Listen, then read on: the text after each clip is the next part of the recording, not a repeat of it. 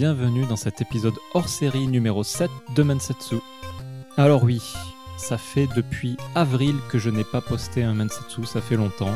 Euh, je crois que depuis le début de l'histoire de Mensetsu, c'est la première fois qu'il y a autant de temps qui passe entre deux épisodes. J'en suis euh, désolé. À mon actif, j'ai eu un déménagement, il y a eu le changement euh, d'école de la petite, enfin bon, beaucoup de choses qui ont fait que c'était difficile de prendre du temps pour monter et pour finaliser cet épisode qui a été tourné. Euh, honnêtement, euh, je me souviens plus, mais je crois même l'année dernière en fait. L'invité euh, est intemporel, donc il n'y a pas de problème à ce niveau-là.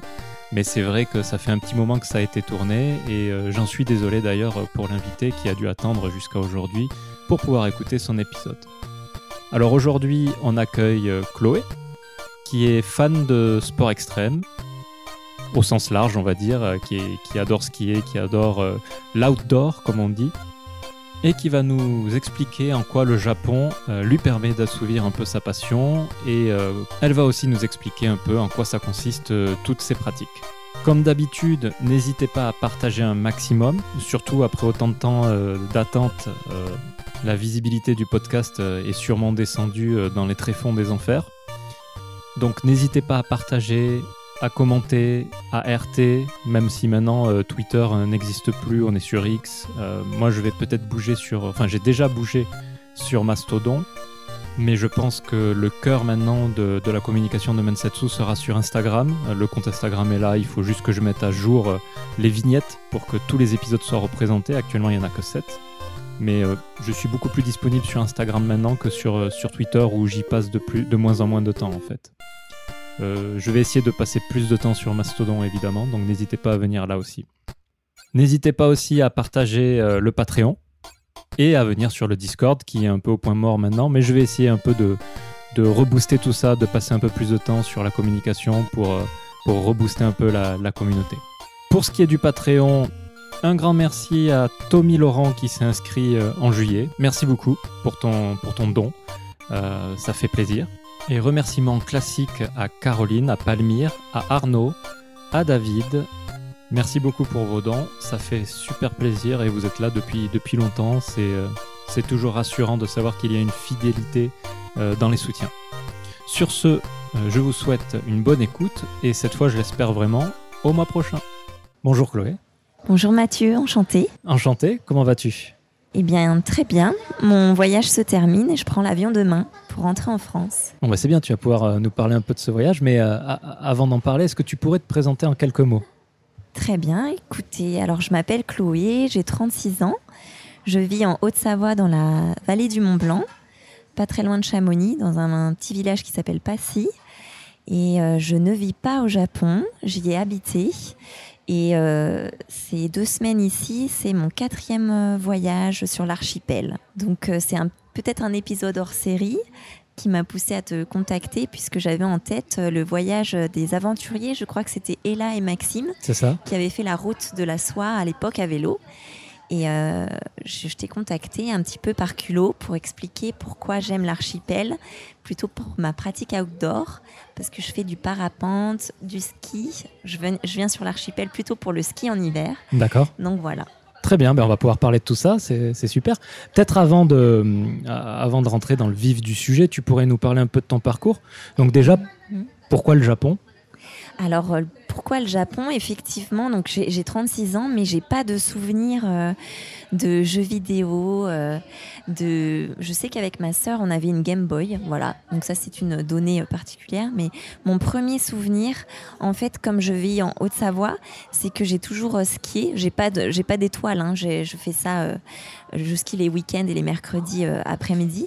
Et mon premier souvenir, c'est un petit clip parce que hum, je participe à des films, de, des festivals de films d'outdoor, de, montagne. Et euh, ce petit film, on pourra peut-être mettre le lien, ça s'appelle Unicorn Sashimi. D'accord. Euh, c'est pas un film, c'est un clip et dans lequel où, qui m'a vraiment marqué, c'est mon premier souvenir avec le Japon, enfin que j'identifie comme tel, parce que euh, il y avait des images de neige euh, abondante et légère sur un fond de taiko, donc euh, de tambour mhm. traditionnel. Je pense que ça dure cinq minutes maximum, et j'invite à tous les auditeurs, auditrices à le voir, puisque moi c'est mon introduction au pays. En fait étant skieuse, j'ai toujours su, même adolescente et jeune, qu'il y avait une neige particulière, une qualité particulière sur l'archipel. Du fait des conditions climatiques, euh, avec le vent de Sibérie, euh, le fait qu'il y ait les vents qui se séparent sur la côte de Corée. Et voilà. Donc, moi, ce qui m'a attiré, c'est la neige, quoi. La neige japonaise. Qu'on appelle dans le jargon Japo pour la popopo, enfin, ce qui est hyper léger. On dit ça comme ça. Désolé si pour les connaisseurs ça vous parle pas, mais j'ai toujours été attirée par, euh, par la neige euh, d'une qualité exceptionnelle et en abondance. D'accord. Euh, je suis désolé, j'ai bloqué sur le titre Unicorn Sashimi. Pourquoi ce titre? Eh bien, je ne sais pas. pourquoi ce titre? C'est une bonne question.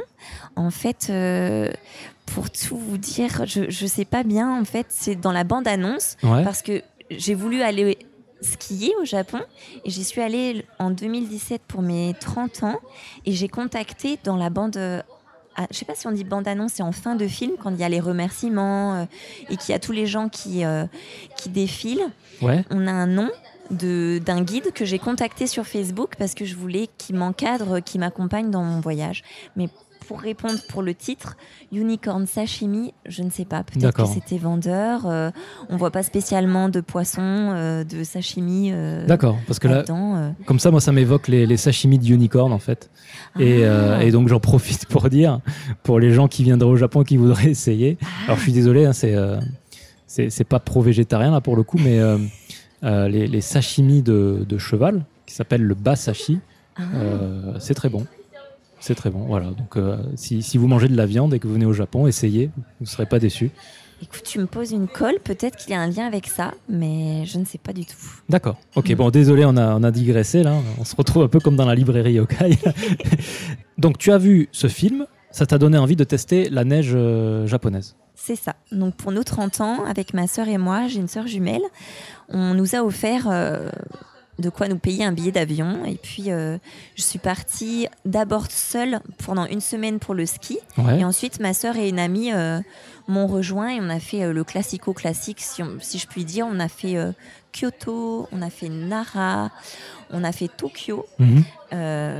voilà pour notre première introduction. Donc, moi, ma première semaine, en fait, peut-être avec le recul, je trouvais ça assez assez exceptionnel. J'ai contacté une japonaise sur un site de, pour héberger les gens euh, en voyage, donc euh, de coach, surfing, je crois. Coach surfing. Et euh, j'ai tout de suite tilté parce qu'elle avait mis sa photo et sa photo c'était un forfait de ski, donc elle avait son masque, son bonnet. Je me suis dit on pourra que s'entendre. Si elle accepte déjà, elle a une ouverture d'esprit d'accueillir chez elle. Donc il y avait également son mari et elle se prénommait Yuki. Et voilà, je suis arrivée à Sapporo, donc vraiment premier voyage, première arrivée, c'est même pas à Tokyo, c'est Sapporo. Mhm. J'ai dormi deux jours, euh, enfin deux nuits chez elle, et puis on est allé skier à Tene, donc c'est une petite station de ski à côté. Et, euh, et euh, j'ai découvert le Japon. Donc, elle m'a emmené au onsen ou au santo du coin. Donc, je mhm. découvrais tout. Je connaissais pas les us et coutumes. Donc, comme une enfant de de 3 ans, 4 ans, je sais pas, je faisais effet miroir. Donc, euh, moi, je croyais que j'allais aller au spa et que ça allait être un peu euh, calme, mais elle, elle, allait, elle se dépêchait et je suivais euh, premier bain, deuxième bain, et, voilà. Et après cela, si je continue le dérouler, peut-être. Alors attends, attends, non, non, ouais, effectivement, tu, tu vas un peu vite. moi, je suis encore, donc c'est bien. J'aurai des questions à te poser sur Yuki, etc. Après.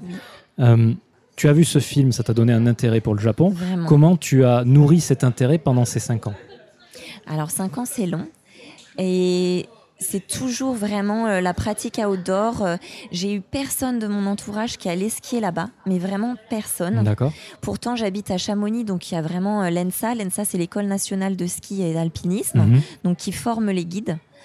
Et autour de moi, j'avais personne qui était allé skier là-bas, ces pentes vierges, mais par contre, dans tous les festivals de films ou tous les documentaires que je lisais ou les posters que j'avais euh, dans ma chambre, c'était des pentes euh, vierges ou des les bouleaux parce que chez nous il y a les épicéas et les mhm. sapins, euh, il y a des épineux. Là au Japon, c'est des gros champignons et on voit que les les riders jump. Mais cet intérêt pour la neige, je l'ai pas nourri hors festival, hors image de ski. Je me suis pas questionnée plus sur la culture. Je connaissais rien à la cérémonie du thé, je connaissais rien. aux fêtes nationales, je connaissais juste euh, la nature, les momiji. Ça, je connaissais les saisons. Je Mhm. connaissais qu'il y avait des choses à aller voir euh, suivant les saisons, qu'il y avait un intérêt euh, par saison au niveau des fleurs, au niveau culinaire. euh, bah, j'avais pas euh, d'idée. Vraiment, euh, j'étais très vierge de tout ça, Mhm. mis à part qu'il y avait matière à explorer en termes de, de ski, quoi. Ok. Donc euh, finalement, t'as pas essayé d'apprendre la langue ou des choses comme ça non du plus. tout. Vraiment, je suis très éloignée de tout ça et je suis très reconnaissante de vous qui parlez si bien euh, le japonais, mais non, je n'ai pas du tout euh, cultivé ce côté-là. Ok. Donc en fait, pendant ces cinq ans, finalement, tu t'es pas euh, hypé avec le Japon. Non, T'as attendu la bonne occasion. J'ai attendu la bonne occasion en me disant euh, c'est bien beau de se dire qu'on a envie de, de skier, de voir ça. Même le taiko, là, je le nomme, mais je Mhm. savais même pas ce que c'était, les tambours que j'avais entendus euh, et vus, euh, parce qu'on voit des images de taiko. Ok. Et en fait, la... l'occasion s'est présentée une fois après ce premier voyage. Peut-être qu'on y On va, on, reviendra. va, on va y aller après, ouais. On va, on va, on va en parler après. Euh, je t'arrête d'abord sur le premier voyage. Euh, Yuki, quand tu l'as rencontrée pour la première fois, ça s'est passé comment? Elle parlait anglais? Elle parlait un petit peu anglais. On avait échangé des messages, mais je parlais pas du coup la langue. Mais on, s'était écrit par message, donc je pense qu'il y avait Google Trad à l'époque ou autre chose. Et on avait convenu d'un rendez-vous, d'un point de rendez-vous. Et je m'étais dit que au Japon, je sais pas pourquoi, peut-être le stéréotype, que les gens étaient fiables et que les rendez-vous étaient ponctuels Mhm. et qu'il n'y aurait pas de problème. Donc, j'avais regardé sur la carte, on, on avait convenu d'un horaire et euh, ça s'est bien passé. Ah, mais du coup, comme c'est du coach surfing, euh, tu l'as rencontrée une fois, mais t'as pas passé des soirées avec elle ou des choses comme ça Si, si, si, on, on a passé toutes deux jours ensemble. D'accord. Donc, euh, elle, avec elle et son mari, donc euh, ils avaient un grand appartement. Je sais pas pourquoi, j'étais très surprise d'un, appartement spacieux. Peut-être que je pensais qu'au Japon, les appartements étaient petits. Mhm. Et on, il m'emmenait en voiture, donc il me covoiturait et on, on allait skier ensemble. Pour, euh, ils m'ont même emmené en soirée. On a skié de nuit avec euh, la- les, les frontales. Donc euh, franchement, on a passé, euh, on est allé au Sento ensemble. Ils m'ont emmené euh, retirer de l'argent ensemble. Ils m'ont préparé du thé. euh, voilà, mais c'était euh, des souvenirs qui sont un peu lointains maintenant en, en 2017. Ce qui m'a marqué, c'était vraiment le, le côté euh, ouvert. Ils, ils m'ont ouvert leurs portes euh, j'avais un petit espace euh, chez eux, donc euh, j'étais, je savais pas comment. Je dormais par terre sur le tatami, donc je savais pas comment on pliait tout ça. euh, je voulais pas vraiment déranger, euh, donc euh, vraiment j'étais en retrait, mais à l'écoute quoi, en retrait et à l'écoute. Et toi qui connaissais rien du tout de cette culture en, en arrivant, tu as été surpris par certaines choses? Tout. J'étais surprise parce que d'aller aux toilettes, ça peut paraître bête, mais c'était différent. Euh, Retirer de l'argent, c'était différent. Euh, se baigner, enfin aller au bain, prendre sa douche, c'était pas chez eux, c'était à l'extérieur, c'était différent. Alors, les, les toilettes, je comprends, c'est les, les fameuses toilettes, mais retirer de l'argent, en quoi c'était différent? Mais je me disais que je voyais les gens, pas avec une carte euh, de, de retrait, Ouais. mais avec des, le petit livret papier. C'est vrai qu'on a, je crois qu'on en a jamais parlé dans Mansetsu, ça. Quand, quand on ouvre un compte dans une banque, on a en général deux objets, voire trois. Euh, une carte de retrait de cash et un livret. Et un livret. Et la troisième, souvent une, une carte euh, de crédit, mais ça, c'est pas automatique. Et le livret, en fait, euh, il y a un emplacement dans les, dans les ATM dans les ATM où, tu, tu, où le livret est avalé C'est par ça. la machine et il écrit et dessus. il écrit dessus. Ouais. Exactement. C'est incroyable, ça. ouais. C'est incroyable. C'est vraiment euh, d'un autre temps, mais en même temps, il y a un côté, un côté matériel, un côté euh, factuel, enfin, tangible. Donc Mhm. Ouais. euh, voilà. Oui, ça, ça m'avait marqué. Peut-être que c'est anecdotique, mais ça m'avait marqué. Tant qu'on parle d'ATM, moi, le deuxième truc qui me- que- qui m'a marqué, c'est que même dans les combini, si euh, l'ATM est rattaché à votre banque, donc euh, Mm. par combi, si vous allez dans un, dans, dans- dans un combini, vous voyez un ATM, vous regardez dessus, vous pouvez voir les, les banques associées. Euh, Mitsui, euh, Sumitomo, Mitsubishi, euh, Mizuho, etc. Mm. Et a la banque associée, il y a un- une trappe sur l'ATM où vous pouvez mettre le cash. Exactement. Et Ouais, du coup, ça. vous remettez, vous mettez le livret Et, euh, ou, ou la carte Il bleue. hein. détecte. Il, il- il détecte et il va Mhm. remettre de l'argent sur le compte. Je trouve ça génial aussi. Moi, je trouve ça vraiment. euh, oui, voilà, c'était euh, incroyable. Et puis, en plus, il y a une impression.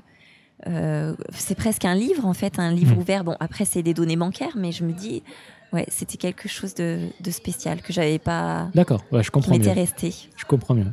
Donc il y, a- il y a ça qui t'a étonné. Et euh, le troisième truc, c'était quoi que tu avais dit? Je me disais. Ou alors, qu'est- qu'est-ce qui t'étonnait euh, aussi? À part ça?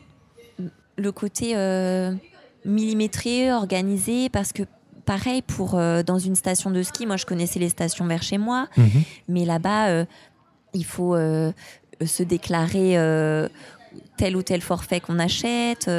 il y a des casiers pour se changer. c'est tout est tout est simple. Mhm. Euh, les, volumes sont finalement il y a des grands volumes pour s'asseoir, pour euh, se mettre à l'aise, se changer. Les locations parce qu'il y a des gens qui venaient de très loin pour skier euh, au Japon quand il y a un jour de, congé, les gens viennent euh, juste l'après-midi, ils font des kilomètres pour aller passer du bon temps sur les pistes. Là, j'étais étonnée de, de cet environnement qui était tout bien préparé pour permettre aux gens de profiter de leur après-midi et euh, on- quand on a ses chaussures de ski, c'est mouillé par terre. Euh, Là, on s'occupe pas de ces choses-là en France. Euh, Oui, bah, bien sûr que c'est mouillé. Là, il y a des petits tapis à droite, à gauche. Euh, voilà, c'est presque une danse. Une danse. Les gens se déshabillent, s'habillent, s'équipent. Enfin, c'est fluide. C'était vraiment, ça flottait quoi. Donc ce- ce- tu es venu deux semaines, hein, c'est ça que tu avais dit? Oui, j'étais venue deux semaines, deux semaines en 2017. Première semaine au ski et deuxième semaine euh, entre amis avec ma sœur et euh, une amie. Ah oui, c'était en 2017, c'est assez récent en fait. Mm. D'accord. Donc suite, euh, suite à ce voyage, Mm. donc tu, tu es allé à Sapporo. Oui. Et après, tu es allé un peu dans le sud. Donc a- À Sapporo, ça c'était deux jours avec Yuki. Après, Ouais. j'avais réservé la fin de la semaine avec le fameux guide Mako que j'avais Mhm. vu sur la bande-annonce de Unicorn Sashimi. ouais. Et lui, pareil, je l'ai contacté sur Facebook euh, en lui demandant s'il pouvait me prendre en charge et qu'on puisse aller euh, faire du ski de rando euh, ensemble. D'accord. Et lui, il avait trouvé ma demande un peu spéciale parce qu'habituellement, il encadre des groupes. Euh, et là, il trouvait ça un peu bizarre que je sois seule, voyageuse solo. Et euh, je suis tombée sur un gaillard, euh, un rock, Mhm. très grand, bon vivant, qui aime bien manger, qui aime bien l'alcool.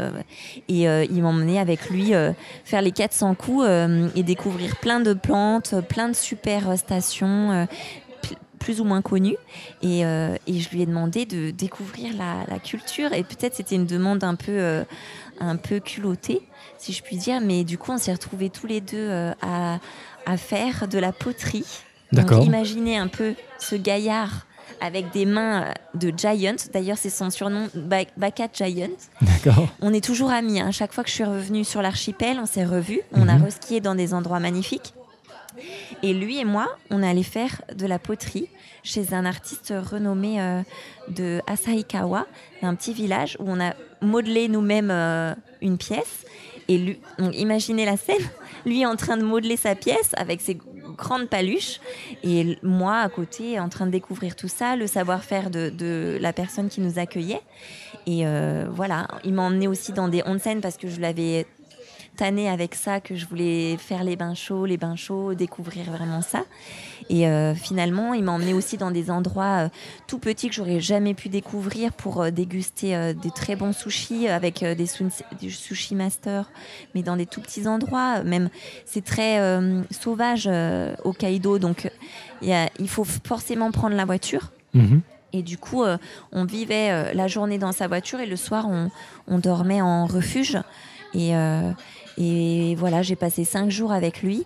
Et euh, l'amitié perdure et on s'est toujours revus dans tous mes voyages suivants.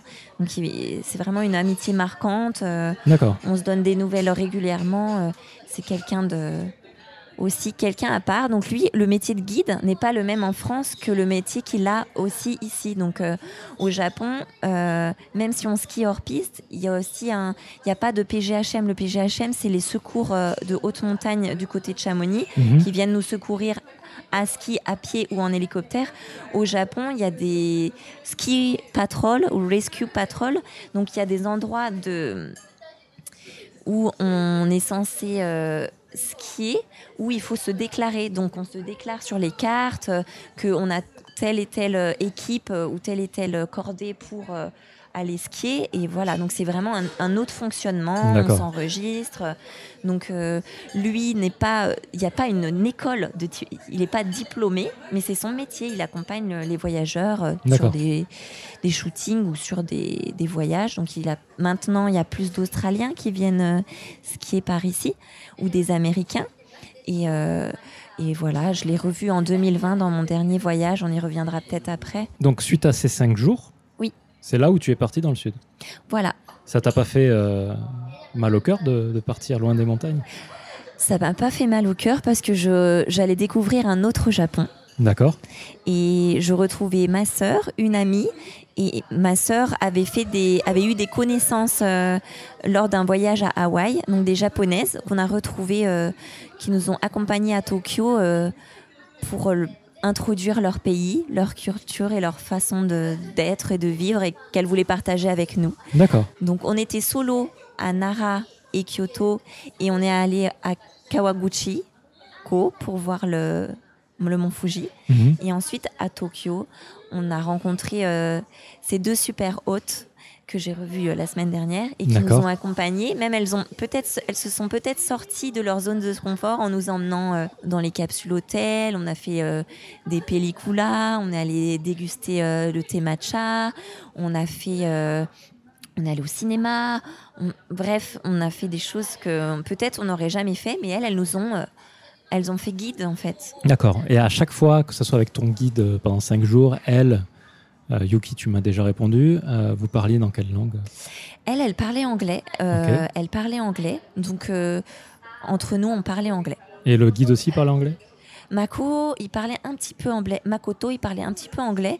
Et le reste, finalement, le- comme moyen d'expression, on- soit je dessinais, soit on mimait. Enfin, D'accord. Le mime, le mime, ça marchait bien. Et je me disais que, en fait, en termes de, de, de ski et de mimétisme, euh, quand c'est, enfin, on comprend quand il y a la sécurité qui est en jeu, on comprend euh, les choses assez rapidement. Mais c'est vrai que j'en parle pas parce que j'ai pas, j'ai, ça n'a pas été une barrière, ça n'a pas Mhm. été un frein, en fait. Ok. Ça m'a pas du tout euh, été un point négatif dans, dans ce voyage. D'accord. Tu pars euh, de Sapporo Oui. pour aller euh, dans le sud et, et tu passes par Tokyo. Oui, mais Sapporo, on a rayonné autour de Hokkaido avec Ouais. euh, Mako. Donc, euh, parfois, j'étais pas du tout en ville, j'étais vraiment Non, euh, bien sûr. perdue dans- euh, au milieu de, des montagnes Mais mon point, c'était que tu pars quand même d'un endroit assez euh, rural. rurales. et là, tu arrives dans, dans, dans Tokyo. Quoi. Tokyo. Ça t'a fait quoi? Eh bien, on est, euh, on est allé, euh, je sais plus si c'était euh, la Skytree ou une autre. on est allé en hauteur. On est allé en hauteur pour se rendre compte. Bah, Il y avait du, il y avait du son, il y avait euh, des lumières, il y avait mais des hauteurs phénoménales d'étages.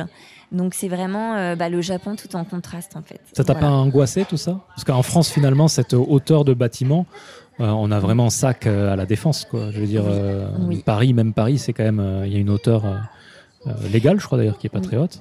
Ça m'a pas angoissé du tout. Non? Mais j'ai trouvé que il y avait une harmonie et un ordre, c'était pas du tout euh, agressif, pas du tout euh, oppressant. Mhm. Euh, tout était normé. Et puis on était entre de bonnes mains en fait. En même Ouais. temps, on était entre, on était accompagnés.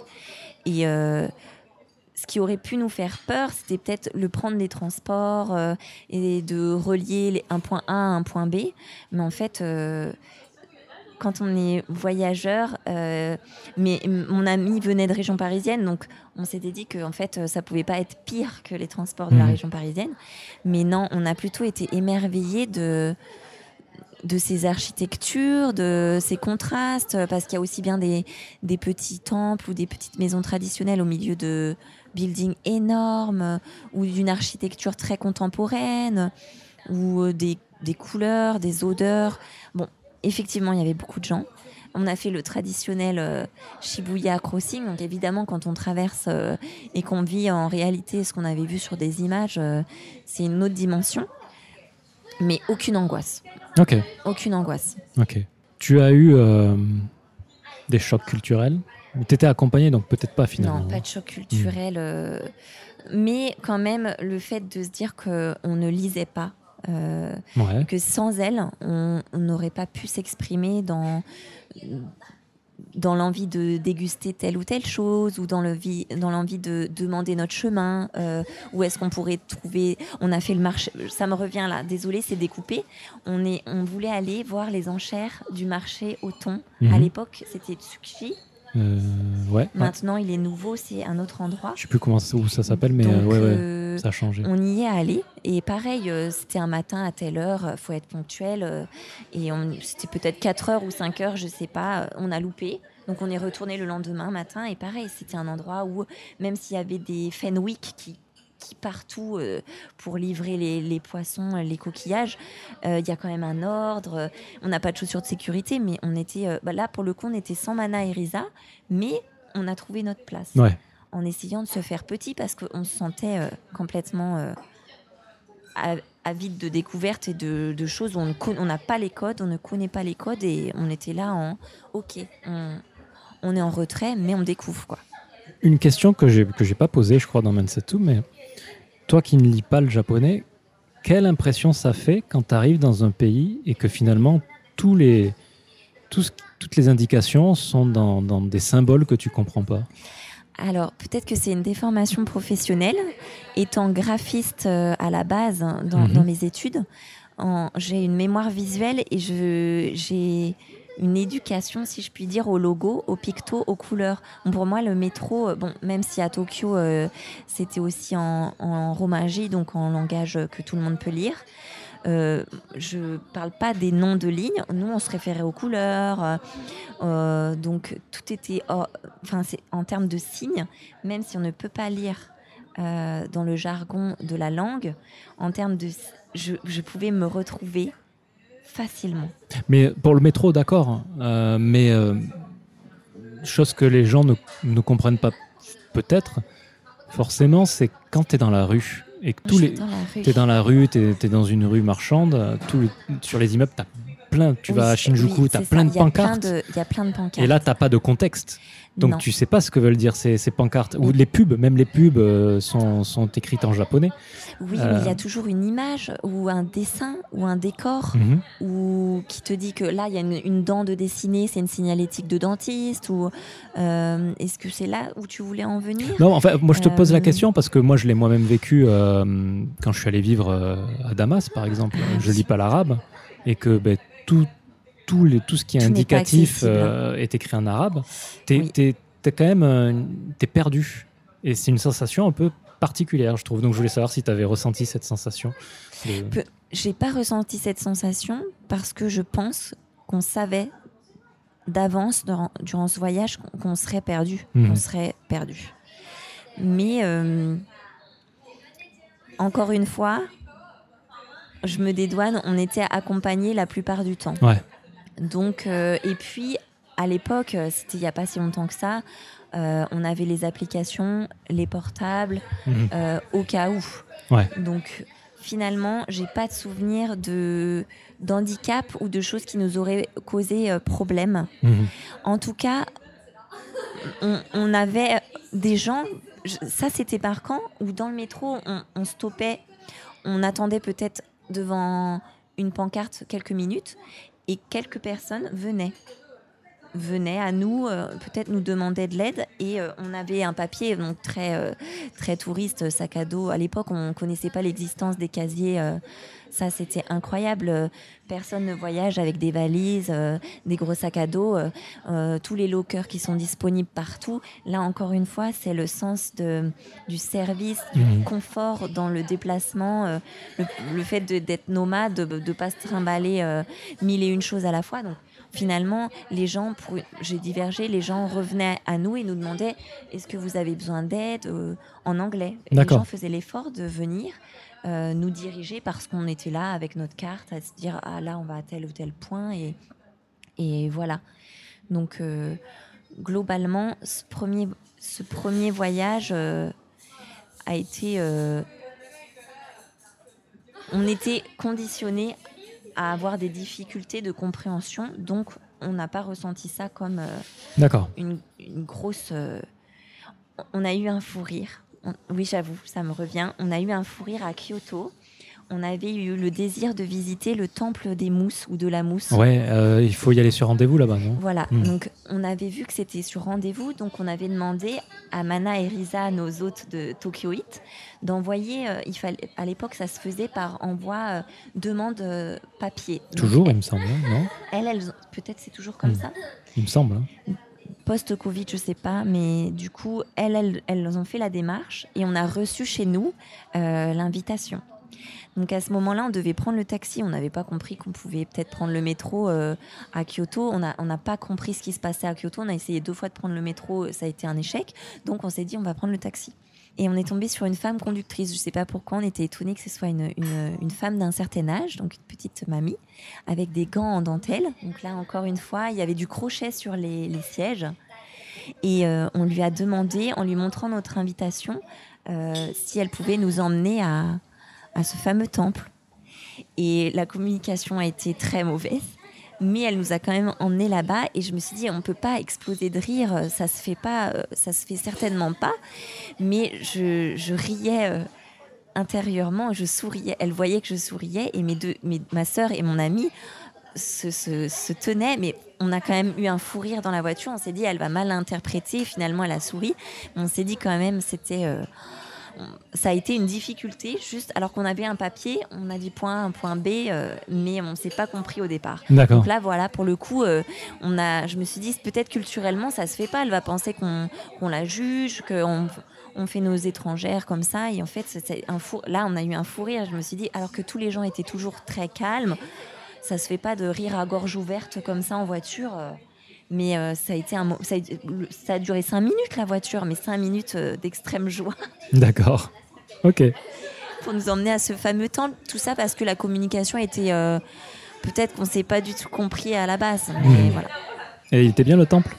C'était vraiment pour le coup magnifique. Euh, on a assisté à une cérémonie euh, où, pareil, il y avait une, comme un cours de calligraphie en plus de chants traditionnels. Et ensuite, le jardin est exceptionnel. Je vous recommande. euh, c'est des couleurs euh, fluo. hein. Vraiment, Mhm. les mousses sont fluo comme on en voit euh, rarement ailleurs. Et le soin qui est tenu au jardin est magnifique. Donc, euh, on- je comprends pourquoi peut-être qu'il y a toutes ces démarches de réservation parce que ça vaut le, ça vaut le détour. hein. D'accord. Suite à ce voyage, Mm. 2017, Oui. tu décides de revenir du coup? Oui. Pourquoi?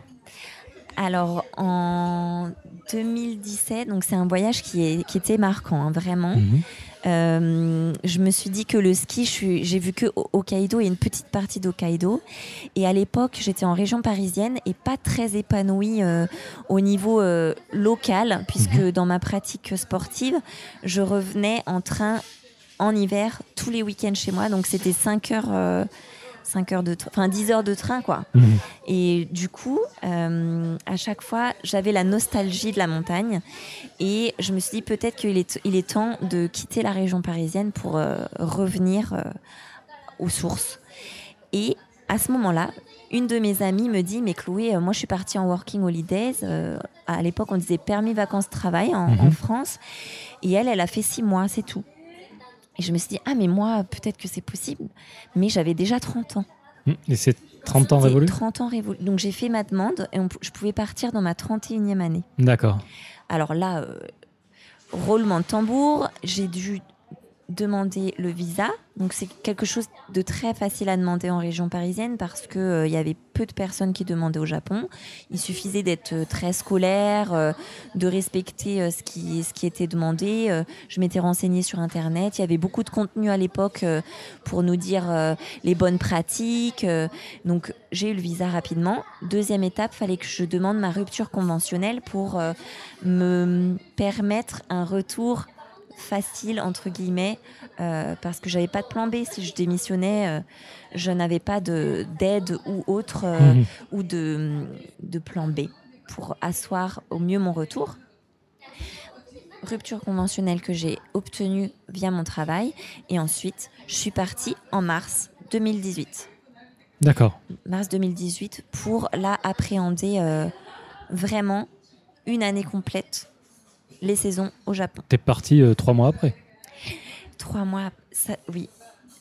J'ai quitté Paris pour euh, Lyon chez ma sœur en attendant mon départ, puisque j'avais pris des billets d'avion. Et pendant ma petite période à Lyon, je me suis dit quand même, il faut que je me cultive sur euh, Mhm. le Japon. Donc j'ai vu beaucoup de contenu euh, sur les réseaux, sur Internet, et euh, j'ai pris des cours particuliers D'accord. avec Minori à Lyon. Et, mais je n'ai aucune. J'avais comme prévision d'aller à l'université, peut-être de. Parce que pour moi, ne pas parler, c'est- c'est un. C'était irrespectueux. Mhm. Pour moi, c'était irrespectueux de pas euh, faire l'effort euh, de parler et de. Ça me mettait forcément des, une barrière à la base. Mais je me suis. Minori, elle est de Osaka. Elle était de Osaka. Donc elle m'a expliqué qu'il y avait un langage à Osaka Mhm. et un langage à Tokyo. Enfin, le Kanto et le Kansai, des différents langages. Donc ça, j'avais pas compris non plus. Et qu'il y avait des nuances si on était une femme ou un homme. Mhm. Et qu'il y avait aussi des nuances que l'on soit au travail ou dans la vie de tous les jours. Mais franchement, le peu de cours que j'ai pris, euh, j'étais dans une naïveté profonde. Mais je m'étais dit, au moins, j'ai ça, ça c'est, j'ai déjà ça de prix. Mhm. Et puis, euh, je j'avais euh, j'avais jamais regardé d'animé de ma vie, donc j'en ai regardé. J'ai regardé euh, comment on, comment on faisait les démarches pour avoir la My Number Card, comment on ouvrait un compte bancaire, comment on faisait pour avoir euh, une carte SIM, un abonnement téléphonique, toutes les choses que les jeunes font, euh, entre guillemets, partent à 20 ans en permis vacances-travail.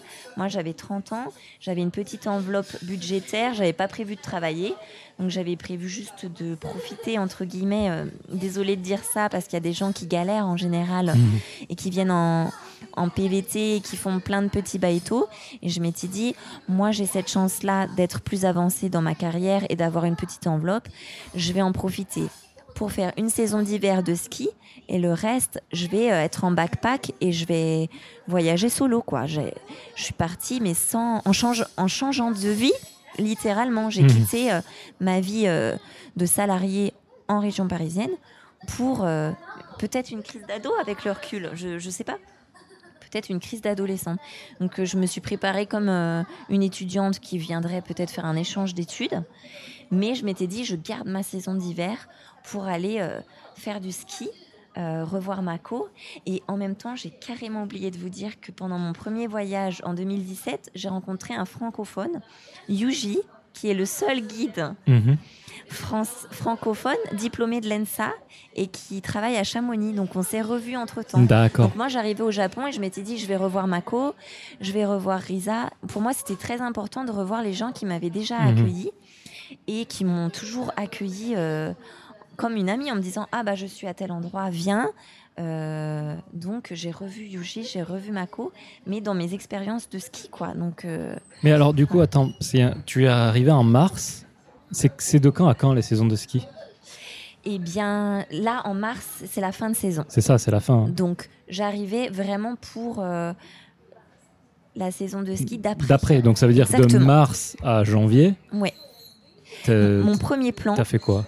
Premier plan, j'avais rien de prévu sauf mon premier mois Mhm. où j'arrivais là pour le coup à Osaka puisque j'avais vu Tokyo et pas Osaka Mhm. et je suis allée à Osaka quelques jours pour visiter.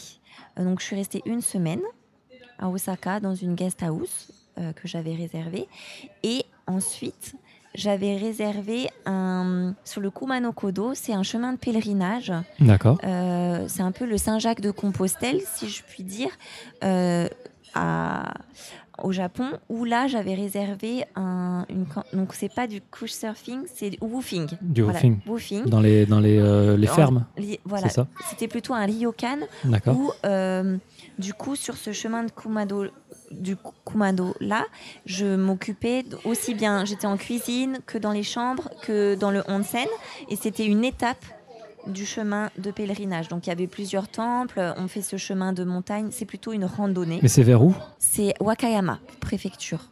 D'accord. Mais c'est sur Honshu. Hein C'est ça, c'est sur Honshu. Ok. C'est sur Honshu. Et à ce moment-là, euh, donc pendant, j'avais vu des images exceptionnelles de petites collines euh, vallonnées comme les la mer de nuages on a chez nous. quand on est en montagne, on est au-dessus, au soleil, il y a la mer de nuages. C'est pareil. J'avais vu des images que donc l'auberge s'appelait Kirino Sato. Ok. C'est toujours euh, Gian qui s'appelle. Il est, il parle espagnol. D'accord. Il joue de la guitare. Mais toi qui, toi qui es joueur de guitare, Bah, il faudrait que j'aille le voir. il est, il est, euh, il joue la guitare. Comment on dit euh, Le flamenco Gypsy. Euh, Gypsy, ouais, Gypsy. ouais, ouais. Je crois, je sais pas, je- on dit comme ça. Mais, manouche, manouche, quoi. Peut-être guitare manouche. Exception- exceptionnel. Et du coup, donc j'ai passé un mois et demi là-bas et pendant mes jours off, et ben je faisais une étape du, une étape de rando. Parfois, je rentrais en stop. J'avais jamais fait de stop de ma vie, moi qui étais très, qui était très méfiante en peut-être. J'ai l'impression qu'au Japon, il peut rien nous arriver. Après, c'est faux. hein, il peut toujours se passer des choses. Mais je rentrais en stop. Parfois, euh, Là-bas, ils cuisinaient local, donc euh, on ramassait euh, les plantes qu'on faisait en tempura le soir. Donc ils m'ont vraiment éduqué sur qu'est-ce qu'on cuisine, comment on cuisine, comment on coupe.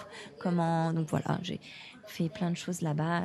Et on hébergeait les gens qui euh, randonnaient euh, avec leur chapeau euh, de pèlerin, euh, euh, leur euh, petit guide euh, avec tous les tampons de chaque temple.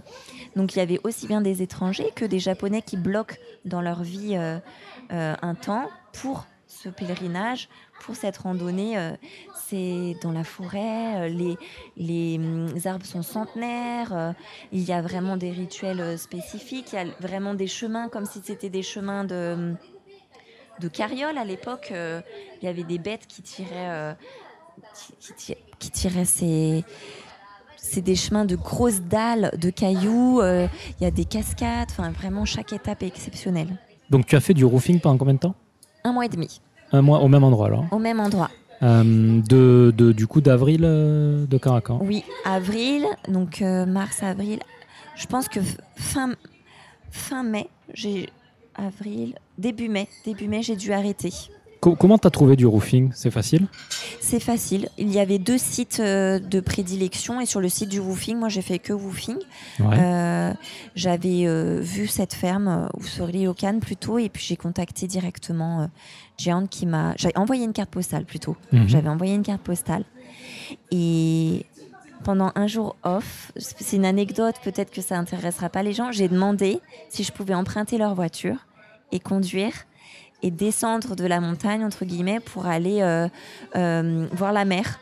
Euh, J'ai oublié quel quel endroit c'était, comment ça s'appelait, mais voilà. Et du coup, ils m'ont autorisé à prendre la voiture.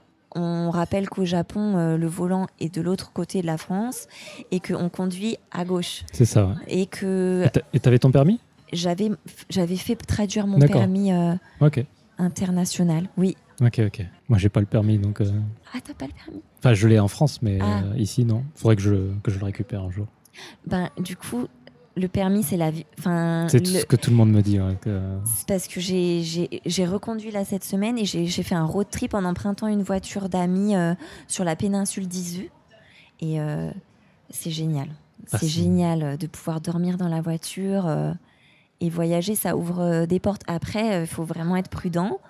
Euh, les excès de vitesse, il faut se caler sur, euh, sur les. Je ne sais pas si on dit autoroute ou pas, sur les voies rapides, on se cale sur le, la vitesse euh, générale des autres véhicules. euh, mais euh, voilà, comme c'était pas mon véhicule, je faisais attention. euh, D'accord. mais oui, ça ouvre des portes euh, dans le voyage. Ouais. ouais. Le, du coup, dans le woofing, finalement, peut-être que les gens ne, ne savent pas ce que c'est. Ah, Euh, tu, Ouais. tu, tu fais quelques tâches Oui. pour euh, la personne et, Oui. un, et échange, elle t'héberge. elle héberge et elle offre euh, la nourriture. Et donc, toi, tes tâches, c'était euh, de cuisiner pour euh, le ryokan, Cuis- entre autres? Oui, cuisiner, servir. Je m'occupais aussi des chambres. De, le- les- c'était que des chambres en tatami, donc euh, plier, s'occuper du linge, et puis l'entretien du, parce qu'il y avait un onsen sur place, D'accord. donc c'était assez varié comme comme mission. Mais avec euh, chaque, euh, j'avais un sensei, enfin quelqu'un qui me Ouais. montrait comment faire, euh, parce que au début je faisais pas le service. On attendait de voir un peu comment la confiance se gagnait, mais ils ont énormément l'habitude, ils travaillent que avec des étrangers en général. Mhm. Donc finalement, les, mal- les maladresses, ils les connaissent et puis euh, petit à petit après j'ai eu le droit de faire du service et puis mais ils s'inquiétaient par- parfois parce que comme je partais en randonnée pendant mes jours off ils s'inquiétaient de savoir si j'étais revenue ou pas. Donc ça m'inquiétait de leur faire de leur causer du souci. D'accord. donc parfois je crois que certaines personnes qui me croisaient un peu loin euh, leur passaient un coup de fil et on me disait ah mais Chloé on sait euh, il y a tel voisin qui a appelé qui a dit que tu étais à tel endroit donc euh, il y a vraiment beaucoup de bienveillance et finalement je choisissais pas mes jours off donc il y a des jours off où il pleuvait et en général ils disaient bah non faut pas trop randonner bah moi je partais quand même en randonnée et euh, oui je rentrais vraiment euh, comme un chien mouillé quoi ils s'inquiétaient ils me jetaient des serviettes quand je rentrais ah mais t'as beaucoup marché euh, toujours beaucoup de bienveillance euh, D'accord. beaucoup de- et, et j'étais logée pas sur le site on avait une- un autre petit site à côté euh, Mhm. donc euh, vraiment euh, très bien encadré. euh. Mais pendant ces pendant cette période, je, programmais euh, la suite. Donc je savais que j'allais euh, aller peut-être. euh, il restait encore un peu de neige euh, dans le nord, donc je suis allée un ou deux jours après. Yuji m'a pris et on est parti en voiture faire un sommet en ski de rando. Donc à cette époque, ça devait être quand même fin mars début avril. Il devait encore avoir un peu de neige. Ok. Tu, as, eu quelques chocs culturels pendant cette expérience de roofing ou pas du tout? J'ai eu un choc culturel plutôt dans la, le partage de l'endroit où je, je dormais, Mhm. parce que j'étais avec un autre, une- un, un japonais, un autre plus âgé que moi, et on partageait le même, le même euh, établissement. Donc on avait chacun sa chambre, mais du coup, euh, en termes de choc culturel, je me disais, bon, euh, je, c'est pas parce que c'était un homme ou une femme, je me disais. En plus, il y avait une hiérarchie. C'était pas mon boss direct, mais moi, j'étais pas au même niveau que lui. Donc, je Mhm. me disais, euh, je comprenais pas tout ce qui se passait. Donc, j'étais vraiment dans l'attente de, dans l'expectative. euh, où je posais pas de questions. Je me disais juste, ah, ça, ok, j'ai pas très bien saisi. Je verrai peut-être demain euh, comment ça va se passer. Mais euh, oui, j'ai pas d'exemple concret de choc culturel. Je me disais, on fait peut-être pas de stop euh, pour qu'on Mhm. me ramène là. Ça, ça se fait peut-être pas. Mais finalement, les gens euh, m'ont juste dit, ah, t'as beaucoup marché. euh, j'ai pas eu de choc culturel à ce moment-là. C'est venu après. Et le stop, justement, ça se passe comment? Tu, tu mets le pouce, euh, il s'arrête, il s'arrête au Japon? Ben, en gros, je, je tendais pas la main. J'avais même pas cet automatisme-là. C'est juste que comme ils me voyaient marcher le long de la route, ils s'arrêtaient, ils descendaient la vitre et ils disaient euh, où, où est-ce que vous êtes perdu? C'était même pas où est-ce que vous êtes perdu. C'était juste un peu de la stupéfaction. Qu'est-ce que tu fais là sur la Mhm. route seule Où est-ce que tu vas Et je disais ah je suis à telle adresse. Ok monte. Et des fois, j'étais dans un pick-up, euh, euh, une petite, un petit véhicule euh, tout petit, et parfois les gens faisaient une heure de route. Donc c'est vrai que dans le choc culturel, c'est plutôt dans la randonnée, j'étais surprise qu'à chaque fois que je rencontrais quelqu'un, on me donnait des friandises, on Mhm. me donnait des choses à boire. Donc après, je faisais les courses en, en conséquence, en me disant si je croise quelqu'un, je vais faire de même. D'accord. Et on me donnait beaucoup de choses, des légumes, euh, des... donc je me disais, bon, il faut échanger, c'est donnant-donnant. Donc D'accord. euh, ça, je me suis dit, c'est- il faut faire pareil. Donc, euh, J'ima- J'imagine la rando, tu tu te promènes et puis tu, tu, tombes sur un poireau, on te donne un poireau, puis tu te balades avec ton poireau. je le mets dans le sac à dos. Et Ouais. Je dis, bon, des fois, le poireau, ça va, mais des fois, tu as des oranges, c'est lourd, quoi. C'est beaucoup Ouais, plus. D'accord, intéressant. Mais oui, après, euh, c'était une bonne expérience. Mm. Ok. Suite à ça, tu vas, tu t'as dit que tu allais skier avec euh, Yuji, Oui, mais du coup, il y avait de la neige euh, en. en altitude, ouais, vraiment. On est monté, on a les skis dans le dos, euh, on était assurés, on montait sur. C'est, Donc, ça, c'était en été, du coup. euh, on randonne à à- avec des crampons, des crampons euh, aux pieds, donc euh, c'était plus fin de saison, ça devait être fin mars. Ah, parce que là, on était, on était au roofing. Tu m'as dit que tu avais fait du roofing en mai. Oui, bah, j'allais. J'allais en, je désolée pour les dates. Je me dis que j'ai commencé mars début jusqu'à début avril. Mais le, roofing. le roofing début avril, d'accord Ouais, ouais. Et après, tu es parti faire de la rando alors, Oui, avec euh, Yuji. Donc ensuite, euh, j'ai eu cette chance que Yuji me partage. euh, donc lui, il est parapentiste. À l'époque, je vole pas du tout. Je ne suis pas parapentiste. Et euh, il me fait rencontrer deux de ses amis qui volent également. Et là, il me dit ce soir, tu dors chez eux. D'accord. Bon, j'avais ma valise, euh, mon sac. Je dis ok. C'est surprenant. euh, j'étais pas préparée. Je me suis dit, est-ce qu'on dort chez les Japonais Est-ce qu'on est, invité en général à dormir chez les uns et chez les autres Je ne sais pas. Et en fait, ils habitent à Fujinomiya. Donc on a fait beaucoup de routes, je pense 4 heures, 5 heures de route. Et euh, donc j'ai ce couple qui n'a pas d'enfants et qui pourrait être mes parents, mais qui sont devenus euh, des, des, proches comme la famille. Et euh, à l'époque, je conduisais le camion. Vu qu'ils volaient entre eux, j'avais un point GPS, je les récupérais comme navette woman, mhm. si on peut dire. Et puis, ça a vraiment donné envie de, de voler, mais je ne connaissais pas du tout ça. Donc, eux, chez eux, j'ai vu euh, un peu leur vie euh, en marge du Japon. Ils vivent de leur passion, ils vivent de leur pratique. Euh, ils n'ont pas un travail de salarié dans une entreprise. Ils vivent de leur, de leur sortie en montagne et ils enseignent l'escalade. Mhm. Donc ils m'ont emmené avec eux. Donc ils ont un peu du temps libre. Euh, de temps en temps. Et eux, ils se sont mis, ils ont organisé leur emploi du temps pour me faire découvrir euh, leur endroit. Ils habitent un tout petit endroit à côté de dans la forêt mhm. et le lac qui est pas très connu peut-être qu'il devient de plus en plus connu avec la culture du camping au Japon euh, je trouve que les japonais campent même si sur un temps court et ils sont très bien équipés les tentes sont d'une qualité exceptionnelle et tous les petits ustensiles de camping sont exceptionnels. Il y a beaucoup de marques qui sont euh, incroyables. Je trouve qu'on peut euh, faire du camping vraiment facilement. Mhm. Ils habitent donc à côté de Tanukiko. Donc c'est un lac euh, petit où Fujisan se reflète dedans. D'accord. Et du coup, comme ils travaillaient parfois en journée, j'ai pris un VTT et je me baladais en vélo pour pour visiter les alentours et euh, j'ai été surprise de les de tomber avec eux nez à nez. En fait, ils m'avaient donné un petit tracker. Ils s'inquiétaient. Ils m'avaient donné un tracker dans mon sac à dos sans que je le sache. Ils s'inquiétaient de me voir. Euh, euh, qu'est-ce que je faisais et où j'allais. Et j'étais allée faire des courses pour leur cuisiner à manger un peu à la française ou parce que j'étais hébergée gracieusement et je culpabilisais un peu d'être là. Et en fait, j'ai été surprise en me disant mais en fait, je leur cause du souci. Euh, ils m'ont dit, je suis allée un peu trop loin, euh, peut-être que c'était trop dur avec les courses que j'avais dans le dos parce qu'on était un peu à la campagne et que le premier euh, supermarché du coin était un peu loin. Et j'ai trouvé ça très... Un côté intrusif et un autre côté en me disant, ah mince, c'est tellement bienveillant que là, je me suis dit, oh, je leur cause du souci à, à faire ça. Et en fait je leur ai cuisiné euh, tout ça. C'est juste l'histoire du tracker qui m'a vraiment. ils, ont, euh, ils ont quand même mis un tracker à ton insu, quoi. Un tracker, quoi. Je me suis dit, mince, comment ils ont. Et après, ils m'ont montré sur la cage. Je dis, mais oh, incroyable.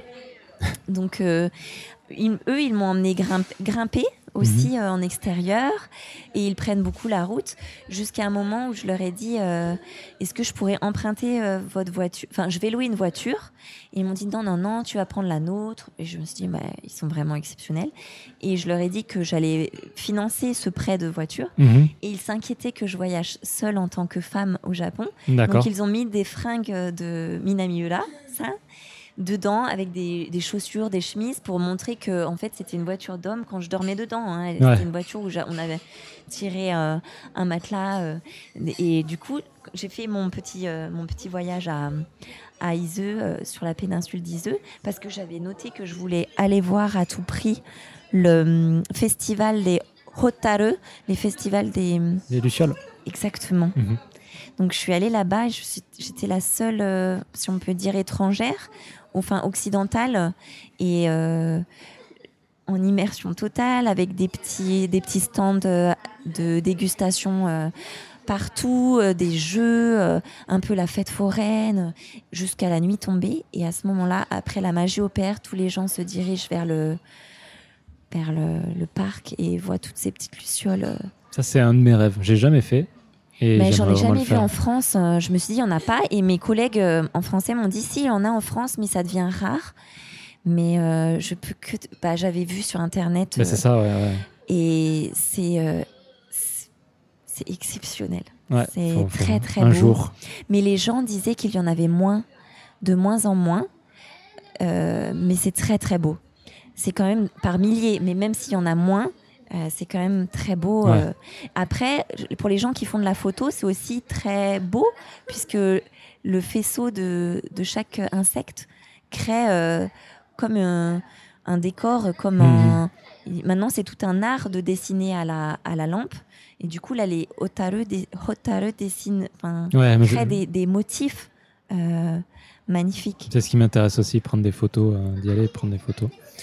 Mais Mm. c'est un festival normalement qui est chaque année. Ouais, ouais, mais il faut, Donc, euh, faut être libre à ce moment-là. faut être libre à ce moment-là. Effectivement, compliqué. comme j'avais pas de, de, de, de, de contraintes euh, et que j'avais noté dans le calendrier, j'y suis allée. C'est super, super expérience. Après, j'ai reçu un, un message, on communiquait sur Line, donc eux, avec Yasu et Minamiura, ils parlent un petit peu anglais. Donc ils m'ont dit, ah, il faut que tu rentres, on a besoin de la voiture. Et j'ai dit, ok, très bien. Je rentre. Et euh, je voulais rentrer et que le sac de couchage soit propre. Donc euh, pareil, c'est une expérience d'aller faire laver ton sac de couchage. Je leur ai édité des photos de mon voyage que j'ai glissé dans, la, dans le... Je ne sais pas comment on, app- on appelle ça pour protéger du soleil. Ouais, euh, le... dans la voiture, mais j'ai Ouais. glissé ça. Et, et en fait, ils m'ont dit qu'ils avaient besoin de la voiture, mais en fait, c'est parce qu'ils avaient vu que les conditions météo étaient très bonnes. Pour aller à tel endroit, ils voulaient m'emmener euh, grimper euh, deux jours à un endroit. Donc, je pensais que c'était utilitaire la question de la voiture. Et en fait, euh, ils l'ont laissé. On est parti avec leur gros camion ailleurs. D'accord. C'était euh, voilà, ils m'ont pris sous leur aile. Et ensuite, euh, ces, ces japonais-là, euh, c'est vraiment des aventuriers qui ont voyagé. Ils ont quitté l'île et ils sont allés en Inde, ils sont allés au Pakistan, euh, ils sont. Elle est même allée en France, donc elle disait deux trois mots. euh, français pour sa carrière de je, je savais je connaissais pas leur carrière sportive je, les ai pris je les ai pris tels qu'ils étaient jusqu'au moment où euh, je dormais chez eux donc j'avais compris qu'il y avait un, un ordre pour le bain parce que je partageais leur salle de bain. Et euh, je savais que euh, Minamiura il est plus âgé qu'elle. Donc euh, c'est lui qui allait au bain en premier au-delà d'être un homme. Donc j'avais compris que j'irais au bain en dernier. Et, Mhm. et je faisais ça euh, très très normalement. J'avais compris les codes, donc euh, j'essayais de, de faire euh, comme on- comme euh, c'était induit. C'était à la japonaise, c'est-à-dire que tout le monde utilise la même eau? Ben moi j'avais dit euh, non, je prendrais juste. euh, eux ils prennent la même eau, mais Ouais. moi j'étais à côté dans le bain. Il y a aussi la petite partie douche Ouais. sur le petit tabouret où je faisais que ça. Je disais non non non, naï naï, je partagerai pas la même eau. Oui, c'est une bonne question. Oui. Parce que souvent, même après cette eau, il la recycle pour faire la machine à laver, Pour la ma- ouais. ah le linge. Mais même là, il voulait s'occuper de mon linge, mais je me suis dit, Ah, est-ce que vraiment on va mélanger notre linge Euh, euh, Bon, voilà, donc euh, il me faisait aussi les lessives. Et là, j'avais dit, je reste deux jours chez eux. Yuji m'avait dit, tu restes chez eux. Et je suis restée finalement une semaine. D'accord.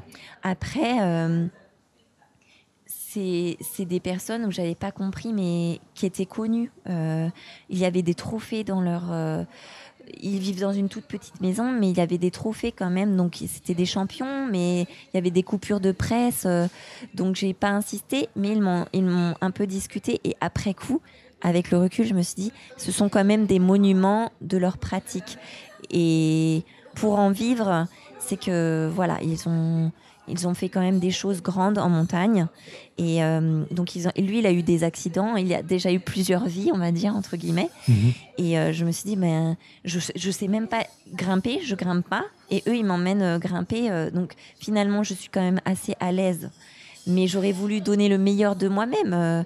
Je sais skier, eux ne skient pas du tout. Ouais. C'est rigolo de, de partager ça. Mais comme euh, j'ai été introduite comme ça et je me retrouvais ici, euh, ils m'ont pris euh, sous leur aile et on a partagé. euh, du coup, ils m'expliquaient beaucoup de choses sur la nature. Elle, elle connaît toutes les fleurs à manger, toutes les. C'est vraiment, on la surnomme Hana parce que c'est la, la, la fleur. Ça veut dire fleur en japonais. Et du coup, euh, elle est capable de. C'est un roc, hein, elle est taillée, euh, elle a des grandes mains, c'est une grimpeuse. Elle, euh, elle porte des sacs lourds. euh, c'est une Sherpa, quoi. Elle est incroyable. Au-delà de ça, c'est une femme incroyable parce qu'elle gère tout à la maison. D'accord. Donc on retrouve un peu de sexisme quand même. D'accord. Mais c'est un peu ça. Et du coup, quand j'étais là, elle me disait reste, reste, parce qu'avec toi, la vie est plus douce et plus simple. Je dis oui, ben, je fais juste la vaisselle, euh, je partage les tâches. Mais elle me dit oui, mais quand tu n'était pas là, je, je voyais bien qu'elle faisait un peu tout. Mhm. Et euh, pareil, encore la guitare, j'y repense. Il fait de la guitare électrique, Minami là. D'accord. C'est fou. Et lui, il passait son temps à regarder les cartes. Donc, grosse passion. J'ai appris beaucoup avec lui. Regarder les cartes, euh, le vent, euh, les toutes les applications de, de Windy. euh, il regarde euh, les Google Earth, euh, c'est leur meilleur ami. On voit, on voit tellement de choses. Donc, donc voilà, une fois que j'ai été chez eux, je me suis dit, je vais, je vais leur rendre visite tous les mois. Ce qui, ce qui est incroyable dans cette histoire, c'est finalement, euh, c'est Yuji qui t'a dit tu vas là. Et, Non, mais je- et- tu- et eux, ils ont accepté, tu sais pas pourquoi au final Non, ils ont en fait, accepté. Yuji m'a expliqué qu'ils leur ont, ils leur ont dit euh, parce que eux, ils ont fait un vol de parapente pendant que moi, je, je les cherchais et j'allais Ouais. les chercher dans la dans la forêt. Et eux euh, lui ont dit, ben, est-ce que Chloé, elle a déjà vu le mont Fuji? Et euh, Yuji a dit non. Il Est-ce qu'elle peut dormir chez nous ce soir? Et Yuji a dit ok. Tu m'aurais vu?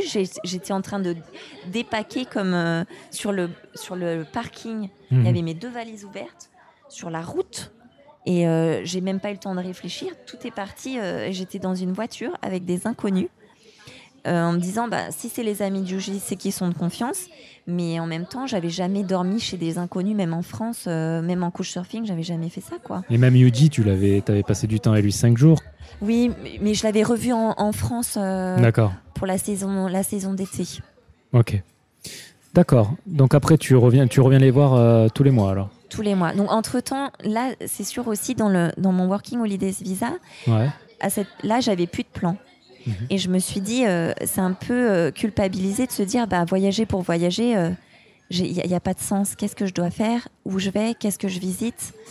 Donc, je, je me suis dit, je vais rendre visite à Mana et Risa à Tokyo, qu'on avait vu en 2017.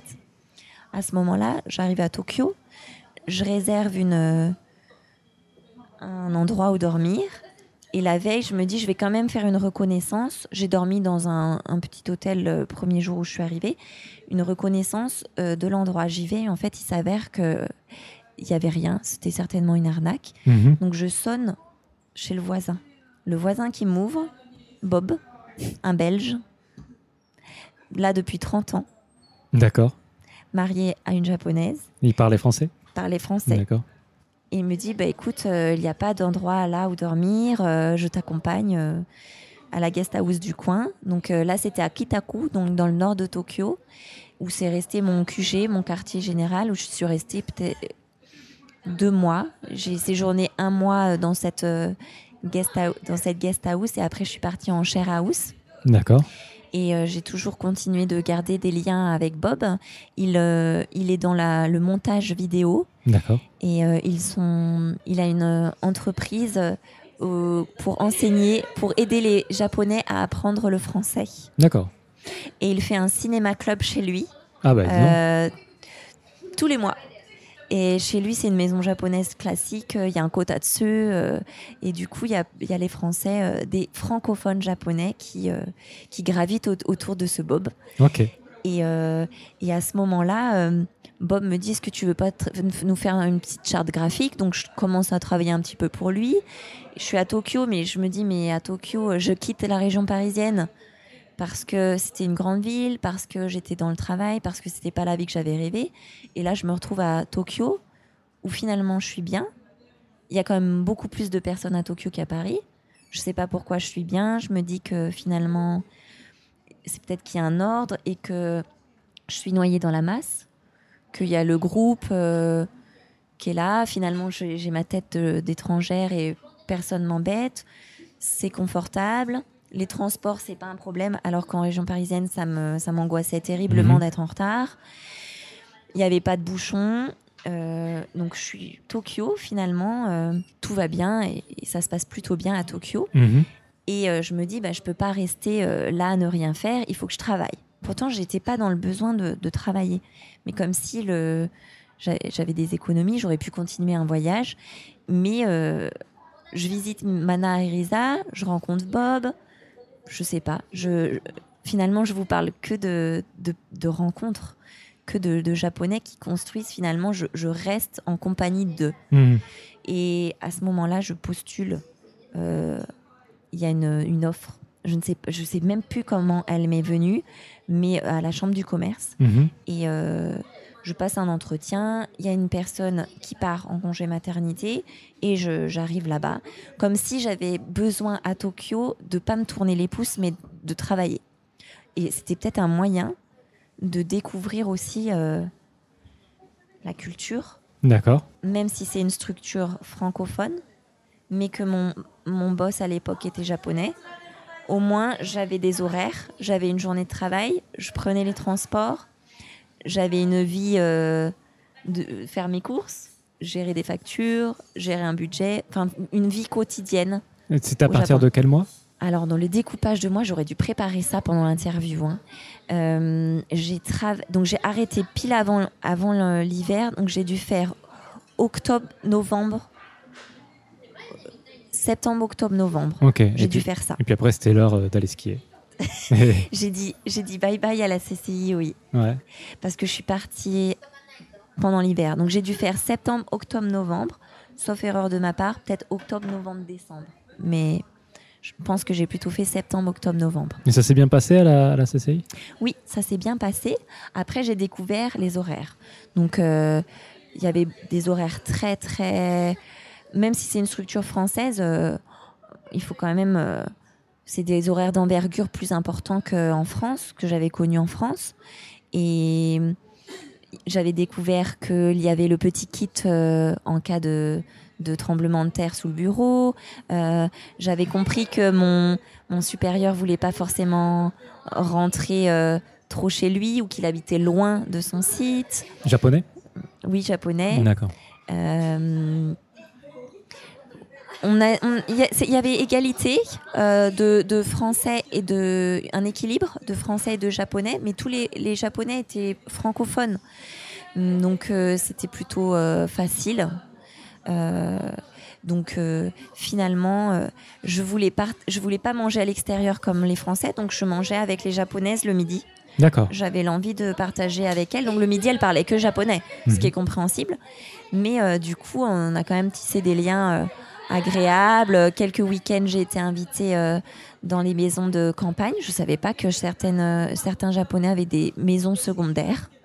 Donc j'avais découvert ça en me disant waouh qu'il y a de, certains endroits euh, à visiter davantage. Mhm. Donc euh, je suis restée. euh, Et puis à la CCI, j'avais cet avantage d'avoir des week-ends euh, samedi, dimanche, Ouais. donc euh, libre.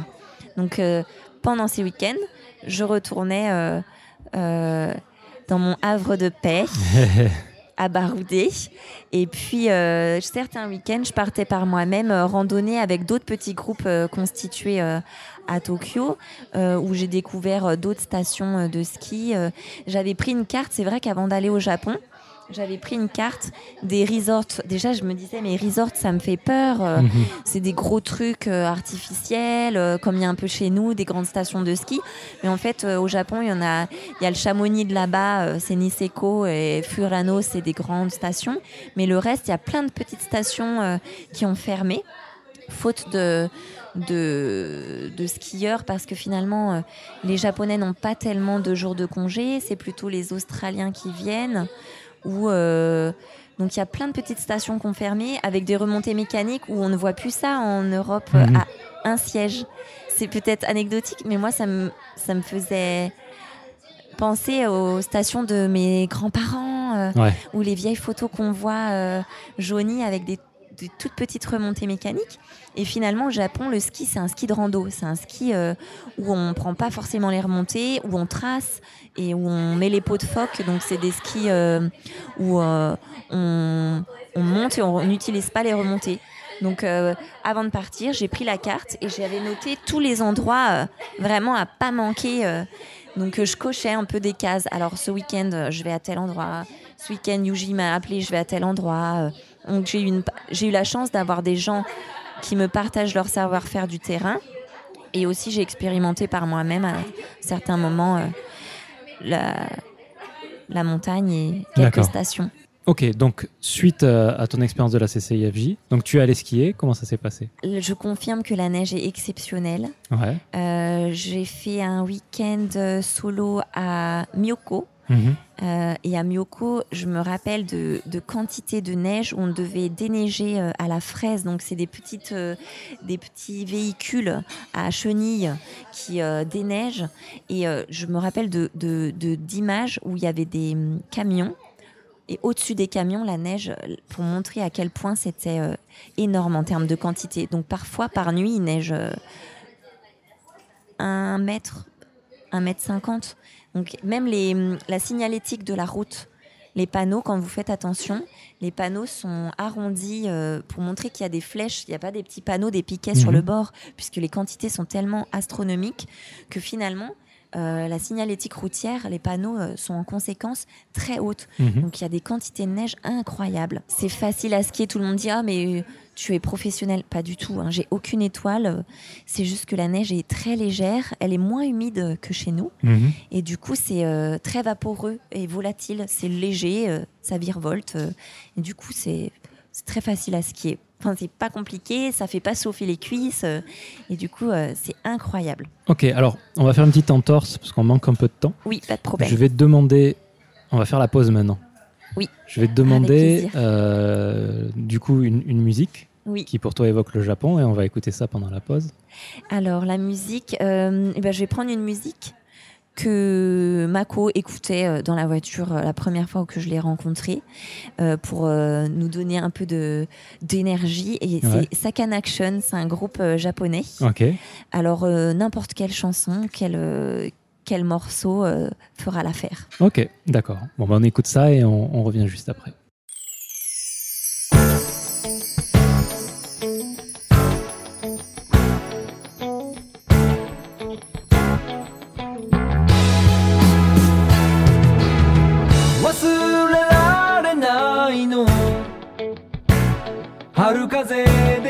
れる花手を振る君に見えた。新しい街のこの寂しさいつかは思い出になるはずさ。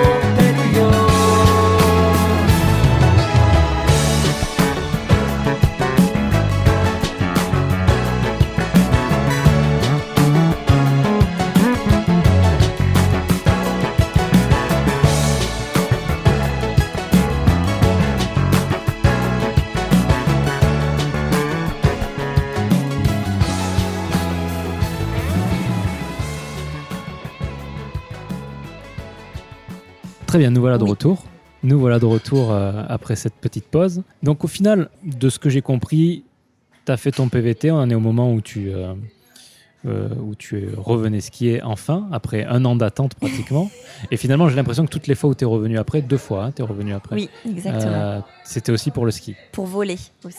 et pour voler. Entre Donc, temps, euh, j'ai appris à voler. donc euh, je pense qu'en fait, ce qui serait bien, c'est qu'on parle un peu de cette thématique. Oui. Moi, il y a une question qui me démange depuis que tu parles de ski, depuis tout à l'heure, bon, mis à part la neige. C'est quoi la différence entre skier au Japon et skier en France? Alors, ski au Japon, il y a la neige, tu as raison. Et en France, moi, je viens d'une région où il y a de la pente. Euh, au Japon, il y a un peu moins de pente, sauf dans les Alpes japonaises, euh, dans la préfecture de Nagano. Sinon, à Hokkaido, la, la principale différence, c'est que parfois tu skis et tu vois la mer. D'accord. Ça, c'est Ça m'est arrivé à Faraya, parce que moi j'ai skié au Liban. Et, euh, et quand tu es tout en haut, tu vois, tu vois la mer euh, d'en haut. C'est impressionnant comme, mais, euh, euh, comme c'est sensation. impressionnant. Et puis en termes d'altitude, nous on résonne. Moi j'habite, j'habitais à, 1000 à 1500 mètres d'altitude. Ouais, Quand tu pars du niveau de la mer, ça n'a rien à voir. ouais, ouais. Donc en fait, euh, c'est vraiment des dénivelés différents et ça rejoint peut-être la, la neige, mais c'est le, le paysage. Moi, je vois des montagnes poilues. Désolée pour l'expression, parce que quand je suis arrivée, je me suis dit, bah, mince, il n'y a pas de neige. Il n'y a pas de neige. Parce qu'en fait, nous, on voit la neige, euh, les blocs de neige sur les sapins qui sont euh, plâtrés, comme on Ouais. l'appelle. C'est pas très joli. Bon, ils sont plâtrés de neige. Et là, tu arrives au Japon et tu vois juste des petits poils sur les collines. Et je me dis, mais zut, il n'y a, pas- il y a pas assez de neige. Et il y a aussi le fait que au niveau de... hum, C'est wild, c'est sauvage, en fait. Euh, Mhm. Il n'y a, pas beaucoup de monde. Euh, et puis, il y a aussi euh, une dimension sacrée. Je ne sais pas si on peut dire ça, mais il y a quand même... euh, au- lors d'un sommet, il y a... euh, nous, en France, on a parfois une croix. Au Japon, euh, il y a euh, plusieurs euh, symboles. Ça peut être des statues, ça peut être un arbre. donc il y a un sommet et ensuite la descente est différente puisque il n'y a pas forcément le secours qui peuvent venir là. Donc il y a tout un encadrement qu'on cogite. Pareil en vol. En vol en France, on n'a pas de baudrier, mais quand on est au Japon et qu'on vole, il y a des lignes électriques partout. Euh, Mhm. Les lignes ne peuvent pas être enterrées. Euh, au Japon, on vole avec un baudrier d'escalade, on a une corde, on a un kit pour euh, descendre de l'arbre si on arbre par, par ses propres moyens. D'accord. Donc pour en revenir au ski, euh, c'est c'est c'est vraiment euh, les gens, mes parents me disent mais pourquoi tu vas si loin?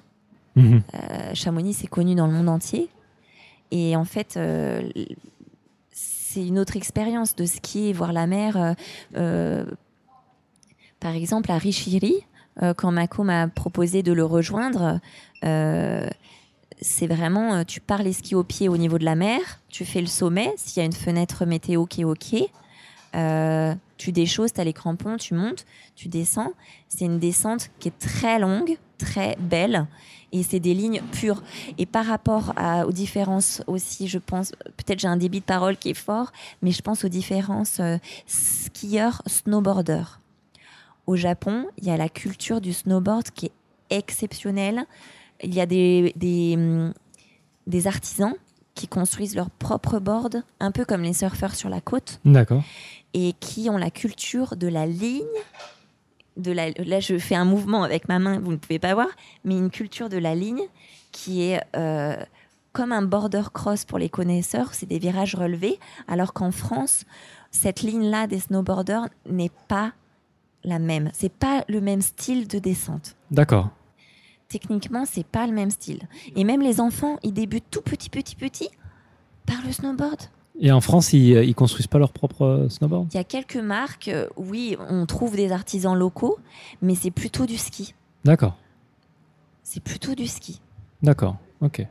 Là, vraiment, au Japon, euh, je me suis dit, mais tous les gens, euh, les gens commencent, même les petits commencent par le snowboard. Et, euh, et en, en termes de comportement, les skieurs et les, les gens qui skient ou qui, qui snowboardent euh, euh, sur les pistes, ils sont différents que ceux en France? Ça, c'est une bonne question, Mathieu. C'est comme sur la route, on va dire. J'ai fait plus de ski euh, de rando que de ski de piste au Japon. J'ai fait quelques, ski de quelques stations. Mhm. C'est comme euh, sur la route Japon-France. On va dire que euh, en France, on en vient cette année à la. hum, Je sais pas si tu as entendu parler. Il y a le ski patrol qui peut mettre des avertissements, puis des amendes par rapport à la vitesse. Mhm. Parce que là, y a, le matériel a évolué, les pistes sont très bien préparées. Et du coup, ça crée des suraccidents et des accidents. Et euh, comment on dit de la, Pas de la, de la, des incivilités aussi. Cette année, malheureusement, il y a eu des faits divers où des gens font des délits de fuite. D'accord. Il y a carambolage, délit de fuite. Donc on ne peut pas reconnaître euh, qu'est-ce qui se passe. Au Japon, j'ai jamais entendu parler de quelque chose comme ça. Euh, mis à part les gens peut-être qui sont en voyage, euh, il y a une certaine, euh, un, un certain respect sur la route. Il y a un certain respect du, du, du- encore une fois, du groupe, j'ai envie de te dire, Mhm. ou des gens qui habitent la piste. et, tu fais attention à, à ton voisin de Autour. droite et gauche Mhm. il y a, il y a moins cette culture de la vitesse, quoi. C'est plus apprécier sa descente. Mhm. Donc euh, voilà, je dirais plutôt ça. Même si j'ai passé moins de temps sur la piste, euh, que les, les incivilités sont moins fréquentes ici. D'accord. Plus, plus de respect finalement dans. dans... Et mon- il n'y a, pas, euh, y a pas cet esprit de compétition aussi. Euh, Il y a des temps de compétition. Et au Japon, j'ai découvert qu'il y a une, euh, une pratique sportive de ski qu'on n'a pas en France. Il y a euh, le slalom, les piquets, le géant, il y a toutes ces... En France, on a ça. Et au Japon, il y a une discipline supplémentaire qui juge sur l'esthétisme, sur le... Comment on peut dire Comme un gymnaste, sur le port, euh, le port de tête, le fait d'être bien, tenue, le, f- peut-être le fait d'être bien droit, exactement, la tenue, Mhm. le fait d'être parallèle au niveau des genoux. euh. donc là, c'est une discipline qui existe et que je ne connaissais pas et qui la piste n'est pas dessinée par exemple en bosse. Il y a deux disciplines, virage court, virage long, en termes de style. Mhm. Et il y a des notes. J'ai découvert ça. Il y a une note sur ça, sur le style. Donc les gens sont très propres dans leur euh, posture, mais c'est quelque chose qui n'existe absolument pas en France, D'accord. sauf peut-être dans le dans le hum, diplôme de guide où on, le- on leur fait on fait attention à une épreuve Ouais. sur la posture des bras. Sauf que là au Japon, c'est vraiment une discipline. Les gens s'entraînent pour ça. Mhm. Donc j'ai découvert ça récemment. Intéressant. ok, donc finalement, si je résume ce que tu me dis, la neige est meilleure. Les pentes sont un peu moins pentues. Peut-être moins de pistes noires, je sais pas. Non, il y a des très belles pentes. Les Japonais ne seraient pas contents de voir ça. Il y a des très belles faces. D'accord. Mm. Euh, par contre, il y a moins de gens sur les pistes finalement. C'est sûr que comparé à Chamonix, euh, peut-être. euh, Il y a moins de pratiquants, mais quand même la neige, la neige du Japon est, est renommée à l'international. Donc il y a quand même des gens, des touristes qui viennent. Ouais. Mais moi, je vous conseillerais de venir dans les petites stations, pas les grands, les grandes stations tout confort, les petites stations.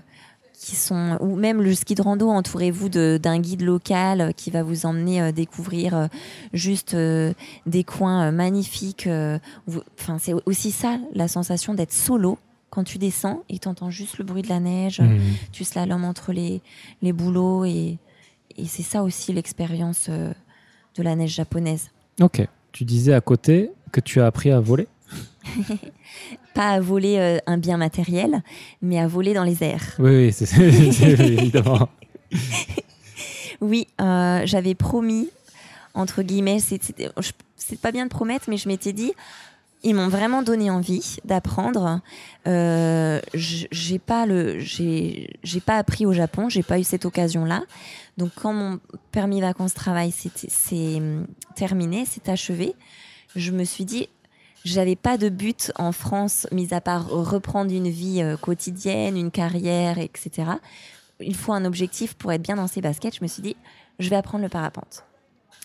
Et pour objectif, j'apprends et ensuite je reviens l'année suivante partager un vol avec euh, les volants que j'avais rencontrés.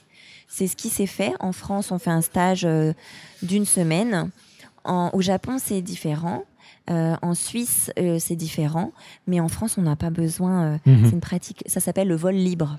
D'accord. Donc en fait, c'est aussi une fédération comme le kitesurf, le boomerang, le parapente. Et du coup, on n'est pas obligé d'avoir un diplôme pour voler. Il n'y a pas de restriction, mais c'est quand même mieux d'être encadré Mhm. pour maîtriser Oui. sa voile, maîtriser les conditions météo ou au moins le B à bas. Parce qu'il faut quand même gonfler euh, sa voile, décoller, faire un grand vol, Tu, atterrir. tu sautes à combien de hauteur? Je t'enquiquine, mais on dit on vole. Parce que moi aussi, je disais on saute, on saute, mais on fait pas de la chute libre ou du base jump. D'accord. Eh bien, en fait, ça dépend du, du sommet où tu, où tu vas. Ouais, tu peux être genre à 100 mètres de hauteur. Ah non, ça c'est court. C'est trop court, le temps de, déplo- de déployer ta Ah, donc voile. plus euh, que ça. plus que ça. Par exemple, euh, il y a plusieurs activités dans le parapente où tu peux faire du cross. Donc, c'est que tu pars en balade, tu prends une ascendance euh, chaude. Dès que tu es arrivé près assez haut, tu descends, puisque tu descends toujours comme un javelot hein, ou un Mhm. avion en papier qui descend. Tu reprends une ascendance, tu redescends, tu reprends une ascendance et tu te balades comme ça dans, le- dans, dans les montagnes. Ça, c'est le cross. Tu as une autre pratique, c'est la voltige. Donc, c'est des gens euh, comme un, comme un cerf-volant euh, qui font des figures, qui font des 3-6, qui font. euh, Il y a plein de noms de figures. Ça, c'est une autre discipline. Moi, ce que je pratique, c'est le vol randonné. On appelle ça le hike and fly. Mhm. Donc, tu marches, tu portes ton sac et tu décolles d'un sommet. C'est quand même incroyable que tu sautes d'aussi haut, mais qu'il n'y ait pas de diplôme. Enfin, qu'il n'y ait pas de. Eh ben, je fais la même peut-être que toi là. Je Ouais. fronce les sourcils. Quand je suis allée faire mon stage, je- ils m'ont dit ah bah c'est bon, tu peux voler. Et je me suis dit je peux voler. euh, bon, j'ai passé le stage. On a un petit questionnaire. On a Ouais. des initiations à ça. Euh, mais c'est incroyable. Tu peux prendre ton petit bout de chiffon, comme on appelle, ton bout de d'aile. Il y a des gens qui apprennent en autodidacte. Ouais, ça- je trouve ça dangereux, mais ça a l'air intéressant. c'est ou Il y a- y beaucoup d'accidents. Il y a des accidents. Ouais. c'est quand même une pratique euh, où euh, on n'a pas, on a, on a, on pas, de- on a un airbag, on a un parachute de secours, mais on n'est quand même pas dans une voiture, dans une carcasse, on n'est pas protégé, quoi. C'est comme euh, au ski, on peut tomber, au parapente, euh, il faut quand même apprendre euh, les bases, quoi. D'accord. Et, euh, et du coup, la pratique euh, au Japon est différente? La pratique au Japon, il y a une fédération. Ouais, il faut un diplôme. Il faut pas de diplôme au Japon. Au Japon, ils forment. Je ne sais pas si c'est diplômant à la fin, Mhm. mais ils forment. Donc il y a plusieurs sites, plusieurs écoles. Euh, mais c'est plutôt euh, une introduction par tandem. Tu sais, tu fais un vol euh, Mhm. de contemplation où on t'emmène, tu as quelqu'un avec toi et vous êtes deux dans la sellette. Comme un baptême, quoi. Exactement, Mhm. un baptême. Et après, il y a quelques Japonais qui veulent apprendre. Donc, euh, à ce moment-là, ils partent en école, mais c'est des écoles, euh, j'ai découvert ça sur le tard, euh, où il y a, comment dire, on peut- il n'y a pas de formation d'instructeur. En France, il y a, encore une fois, à l'école nationale de ski d'alpinisme, une fraction parapente D'accord. où ils sont formés pour enseigner. C'est comme des professeurs euh, de maths ou de français. Les professeurs t'enseignent, les moniteurs, on dit même, comme un moniteur de ski, là on dit un moniteur de parapente. Mhm. Ils sont formés pendant deux ans à la pratique du parapente. Après, il faut savoir qu'il y a aussi une, une grande notion de la météo, des courants qui existent le long de la côte. Euh, c'est pas pareil. Par exemple, la, Yuji volait le long de la côte à Hokkaido, euh, le long de la mer, ce qu'on appelle en soaring, c'est-à-dire qu'il monte pas, il descend pas, il reste à la même altitude, il décolle d'un endroit, il repose au même endroit. Bon, après, ça paraît facile comme ça sur le papier. C'est un très bon pilote, c'est son métier. Il y a même des courses maintenant de marché-vol. C'est le premier qui choisit la meilleure ligne, qui court le plus, qui vole, qui décolle, il marche, etc. Et ça me fait penser un peu à la tenue écureuil, là. C'est un peu la. Ah, je connais pas. Qu'est-ce que c'est que Bah, ça tu sais, c'est les gens, ils mettent un habit. Ah, mais c'est euh, du wingsuit. Ouais, c'est un Euh, peu pareil. C'est ça.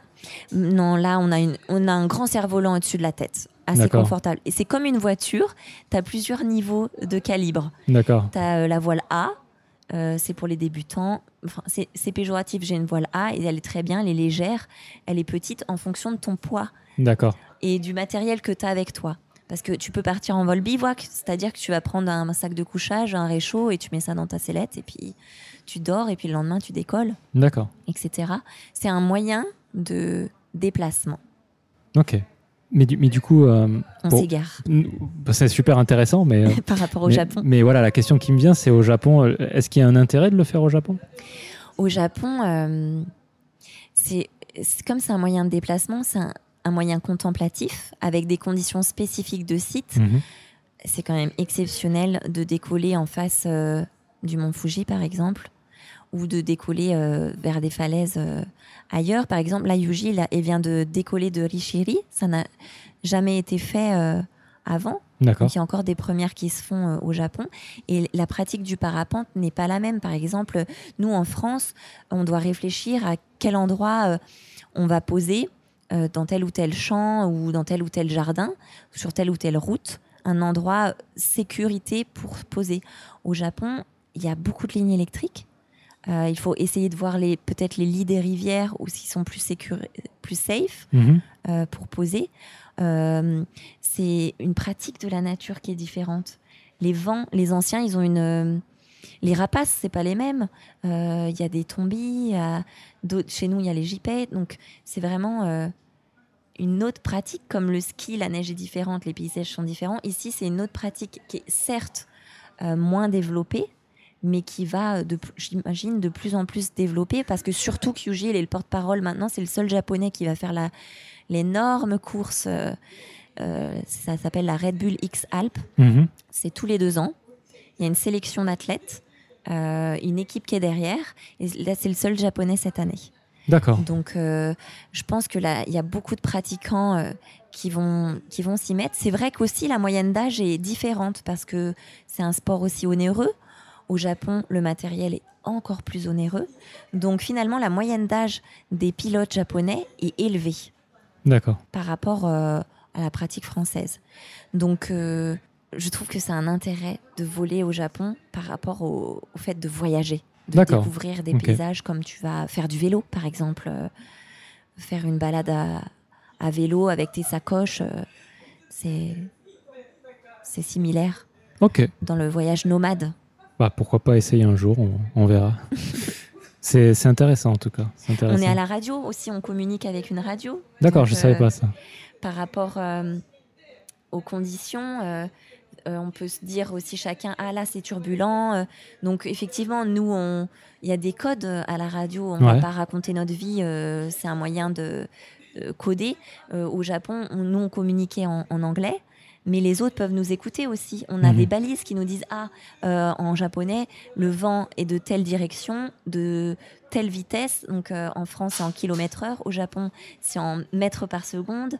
Euh, voilà, il y a plein de choses qui font que c'est aussi intéressant de se nourrir euh, de la pratique de chacun, comment il vole, comment ça peut se démocratiser, comment.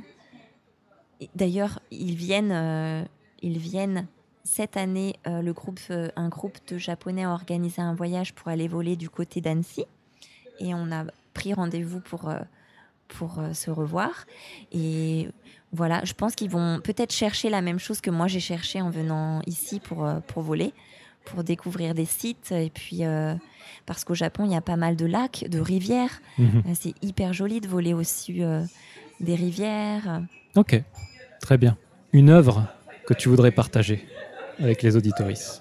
Ah oui, alors pour l'œuvre, il s'agit en fait de l'artisan euh, dont j'ai parlé au, au- au tout début du podcast, euh, qui est potier et qui utilise une technique particulière pour faire un effet d'émaillage euh, pour rendre compte comme un effet de de givre. Donc c'est très joli. Enfin, pour ma part, je trouve ça très joli et je vous invite à découvrir son travail sur Instagram et son nom c'est Te- Setsugama. T-A-I-S-E-T-S-U-G-A-M-A. D'accord, et sur euh, Instagram, j'imagine, c'est at euh, T Setsugama. Exactement. Ok, très bien. Donc euh, les auditories pourront aller voir ça dans euh, les références sur le post du blog aussi. Avec plaisir. Euh, il me semble que Christelle avait parlé de différentes techniques de poterie aussi, donc euh, c'est un des épisodes précédents, n'hésitez pas à aller l'écouter.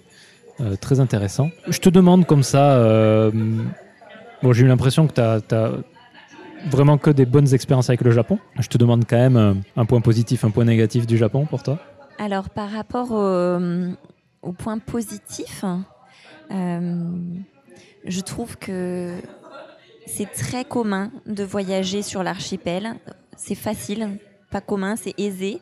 Euh, même si on ne parle pas la langue, les choses fonctionnent. Euh, là, le Starbucks est ouvert. Euh, les transports sont à l'heure. Le sens du service, ça c'est indéniable, que ce soit pour un service ou pour un achat ou pour le travail, le sens du travail bien fait.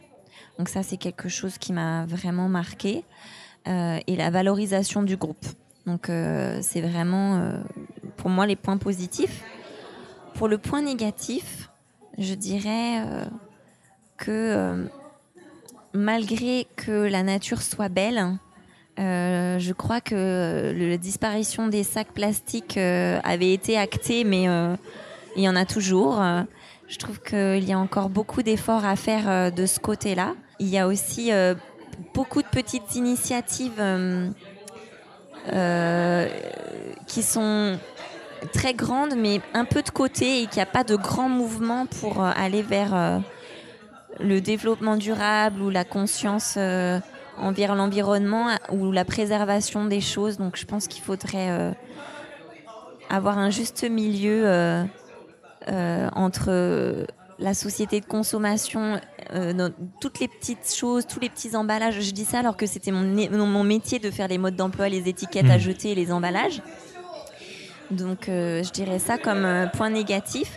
Et un point négatif par rapport euh, aussi au, rôle de la femme,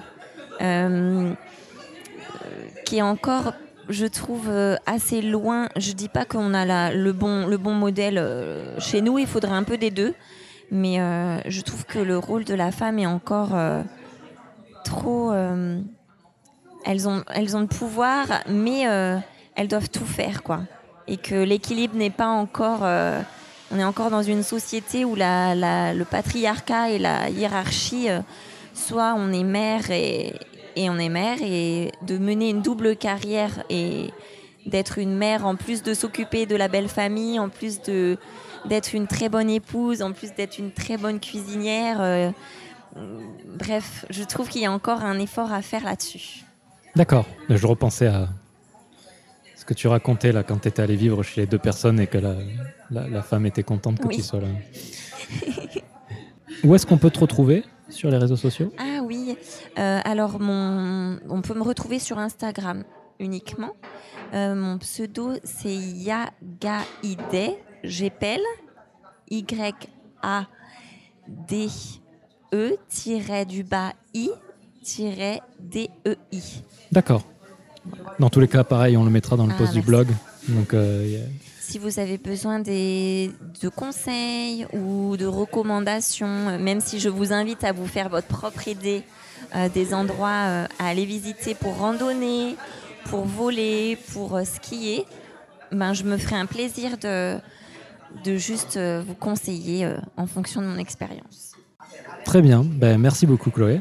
Et du coup, ben, je te dis à la prochaine fois ton prochain, ton prochain passage au Japon. Tu prends l'avion demain matin très tôt. Euh, enfin, très tôt, pas si tôt que ça. Pas si tôt que ça.